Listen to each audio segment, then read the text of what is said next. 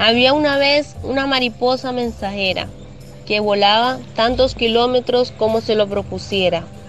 Llevaba en sus alas esperanzas, sueños, ideas, consejos, sabiduría, entre otras cosas, la cual posaba en mis pensamientos día y noche, con preocupación, nostalgia, y yo me preocupaba, pero ¿por qué de la noche a la mañana cambia tan radical de actitud? Si es libre como el viento, de un lugar a otro.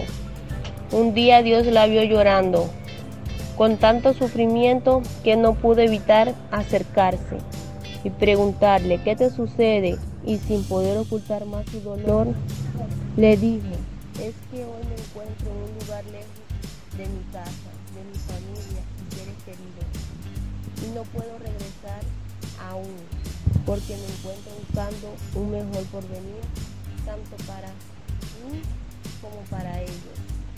Y aunque aquí no tengo riqueza, he podido sobrevivir con mis dos maripositas. Las guardé una que en la vida las cosas que se consiguen con trabajo, sacrificio y honradamente son las más valiosas y que lo más importante en la vida es la familia, la honestidad, la honradez y la humildad.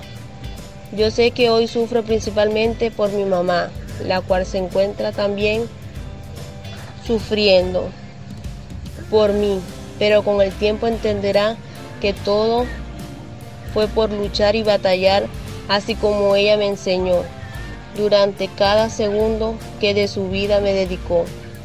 Y siempre que triunfe será gracias a su dedicación hacia mí. Dios le dijo, tranquila, yo te ayudaré para que muy pronto puedas regresar junto a tu, junto a tu mamá, a tu familia y todos tus seres queridos. Victorioso.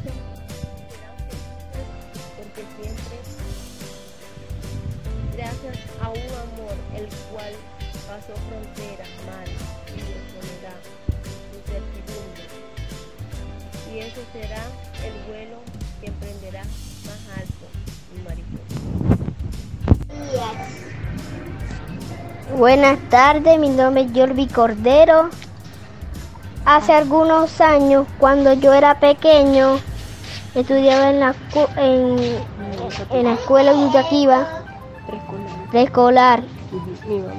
Mi mamá me enseñaba los colores, las vocales, el abecedario y los números.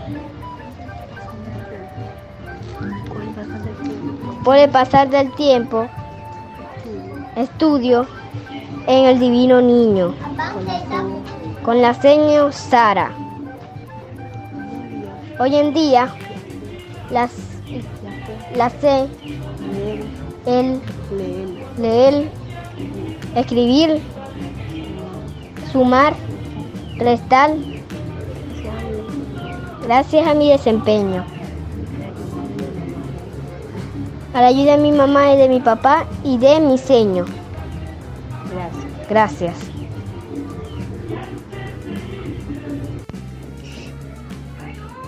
Les voy a contar una experiencia que viví. Mi nombre. Mi nombre es Sinai Carolina Borrero Cordero. Soy del segundo grado. Y esta es la experiencia que les voy a contar. Yo viajé con mi papá a Puerto Colombia, fuimos a la playa, a los parques, hay muchos parques, comimos helado, pizza y, y también allá había un perro, se llamaba Princesa. También jugaba con mis hermanos y, y, y compartíamos todos juntos.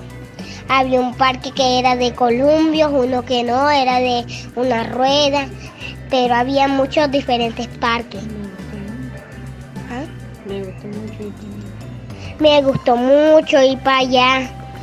Y, y mi mamá, yo viví la experiencia en Venezuela de viajamos yo y mi mamá, eh, visitamos a mi abuela, Jacqueline, a mi tío, a mis primos y también comimos pizza de, de grano, de maíz y de, y de verdura. Y también comimos un helado, fuimos al cine y, y, y, mucho. y esa experiencia me gustó mucho. Gracias por escucharme. Mi nombre es Jorge Luis, voy a contar mi cuento.